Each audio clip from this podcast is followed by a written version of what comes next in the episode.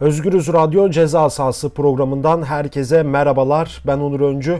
Yeni bir ceza sahasında sizlerle beraberiz Özgürüz Radyo'da.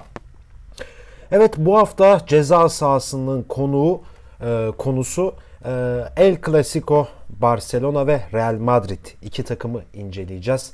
E, hafta sonu e, Santiago Bernabéu stadyum, stadyumunda oynanan La Liga'nın 26. haftasında Madrid Barça'yı 2-0'lık skorla geçti ve bir önceki hafta bıraktığı liderliği ezeli rakibinden bu galibiyetle birlikte de almış oldu. Ee, ve biz de bugün ceza sahasında ya biraz böyle El Clasico'ya değineceğiz. Bu El Clasico nereden geldi? Bu iki takım arasındaki en farklı skorlar neydi? Ve tabii ki de oynanan en son maçın e, kısa da olsa bir analizini yapacağız e, sizlere Özgürüz Radyo aracılığıyla. Hemen hiç süre kaybetmeden e, iki takım arasındaki e, ezeli rekabete bakalım. E, iki takım tarihte ilk kez e, 13 Mayıs 1902 yılında karşılaştılar. E, ilk Barça Real Madrid maçı. E, iki takımın ilk maçı Madrid Hipodromu'nda oynandı. E, bu tarihi rekabetin ilk maçını ise Barcelona 3-1 kazandı. E, tabii iki takım arasında siyasi farklılıklar da göze çarpıyor. Madrid e, Franco'nun şehri, e, daha doğrusu e, Madrid Franco'nun takımı ama Barcelona ise e, bir e, ulusun takımı, Katalan ulusunun takımı. E, zaten Katalanlara ait renkler var e, Barcelona'da. E, kendi bayrakları, kendi özellikleri var. E, ama ilk rekabet 1902 yılında e, Madrid'e karşı oynanıyor. Ya Barcelona Katalonya'nın başkenti, e, İspanya'nın başkenti ise Madrid. iki ezili rakibin siyasi ayağı da aslında Katalan-İspanyol e, politik ayrışmasına dayanıyor. Tabi ilk maç 1902 yılında oynanıyor. Tabi o zaman e, Madrid e, Franco'nun takımı değil daha henüz. E, daha sonra ilerleyen yıllarda Franco, İspanya'daki Franco diktatörlüğünün e, merkez spor aygıtı oluyor Real Madrid. Evet bu derbinin en farklı sonuçla biten karşılaşması ise El Clasico'da 13 Haziran 1943'te oynandı. Az önce bahsettiğimiz şimdi Franco dönemine geldik. Franco'nun takımı Real Madrid. Real Madrid rakibi Barcelona'yı tam 11 birlik skorla yendi. 10 fark attı. Ee, ama bu maçın hikayesi gerçekten çok enteresan ve dünya futbol tarihinin en trajik ve en ilginç olaylarından da bir tanesi politik olarak. Ee, işte dönemin diktatörü İspanya İç Savaşı'ndan sonraki diktatörü General Franco İspanya'nın başında uzun yıllarda İspanya'yı yönetmiş bir diktatörden bahsediyoruz. Ee, ve Franco adına yapılan Kral Kupası maçında iki takım karşılaşıyor. İlk maçı Barcelona kendi evinde Camp Nou'da yani Nou Camp'ta 3-0 kazanıyor. İki takımı kıyaslayacak olursak Barcelona'nın o zamanki kadro kalitesi, oyun tarzı, oyuncuları kesinlikle ve kesinlikle Real Madrid'den çok çok çok üstün bir takım. Hatta 3-0'lık maçta bunları tabii okuyoruz, öğreniyoruz. İzleyemediğimiz için o tarihte. E, Barça bir yerden sonra maçı bırakıyor aslında. Yani 3-0 yeter tamam fazla gol atıp da başımızı belaya sokmayalım diyor. E, ve Kral Kupası'nın ikinci maçında ise Madrid'e Bernabeu'ya 3-0'lık skorla gidiyor. Şimdi Real Madrid'in o zamanki e, taraftarlarından bir tanesi de Franco. Zaten kendi adına bir kupa düzenleniyor. İspanya Kral Kupası. Ve Madrid'deki rövanş maçını izlemeye gelenlerin arasında ise diktatör Franco da var. Ve maç öncesi enteresan bir olay, çok ilginç, trajik bir olay yaşanıyor. Ee, Barcelonalı futbolcuların Barnabeu'daki soyunma odasına Franco'nun polisleri ve askerleri gidiyor. Maç öncesi soyunma odasında bütün oyuncuları teknik heyeti ölümle tehdit ediyorlar. Bu maçı kaybedeceksiniz diyorlar ve ölüm tehditleri arasında maça çıkan Barcelona 11-1 maçı kaybediyor. Yani inanılmaz bir skor, inanılmaz bir durum ve bu maçtan sonra Franco ayağa kalkıp seyircileri selamlıyor ve alkış kıyamet büyük bir zafer elde etmiş gibi seviniyor. E, işin trajik taraflarından bir tanesi ise Real Madridli futbolcular da e, bu duruma alkış çırpıyor. Bu tarihin en ilginç maçlarından ve skorlarından biridir. Ve aslında o tarihten itibaren gerçekten e, iki takım arasındaki ezeli rekabet daha da hız kazandı ve aslında bugünlere kadar da geldi. Yine o dünkü maçta ilgili ilginç bir istatistik daha var. Real Madrid 1972-73 ya da 73-74 sezonundan itibaren 40 yıl aşkın 45 yıllık bir süre sonra ilk defa iki maçta da bir sezonda Barcelona'dan gol yemedi.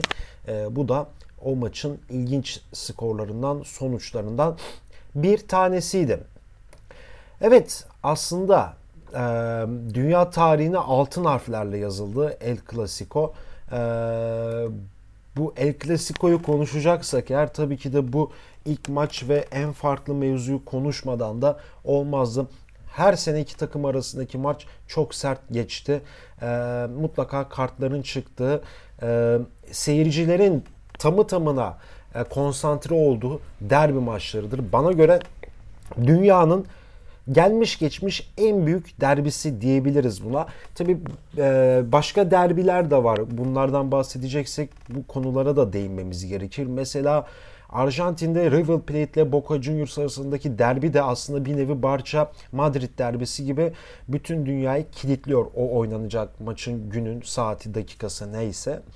Yine baktığımız zaman İskoçya'da Premier Lig'de, İskoçya Premier Ligi'nde Celtic ile Glasgow Rangers arasındaki maçlar da böyle atmosferde geçiyor. Kilitliyor en azından adayı. Yine baktığımız zaman e, Roma Lazio maçı da bir nevi böyle. E, Inter Milan derbileri de böyle geçiyor. Tabi bu araya hemen Türkiye'den Galatasaray Fenerbahçe derbisini de koyuyoruz ama tabii ki de bu derbiler arasındaki e, belki de kalite olarak da, da en düşük profil Galatasaray Fenerbahçe arasındaki derbi diyebiliriz. Ama hiç şüphesiz ki bir numara El Clasico'dur. Barcelona ve Real Madrid derbisidir. Çok rahat bir şekilde bunu e, diyebiliriz. E, ve hemen buradan ceza sahasında hemen dünkü maça geçelim.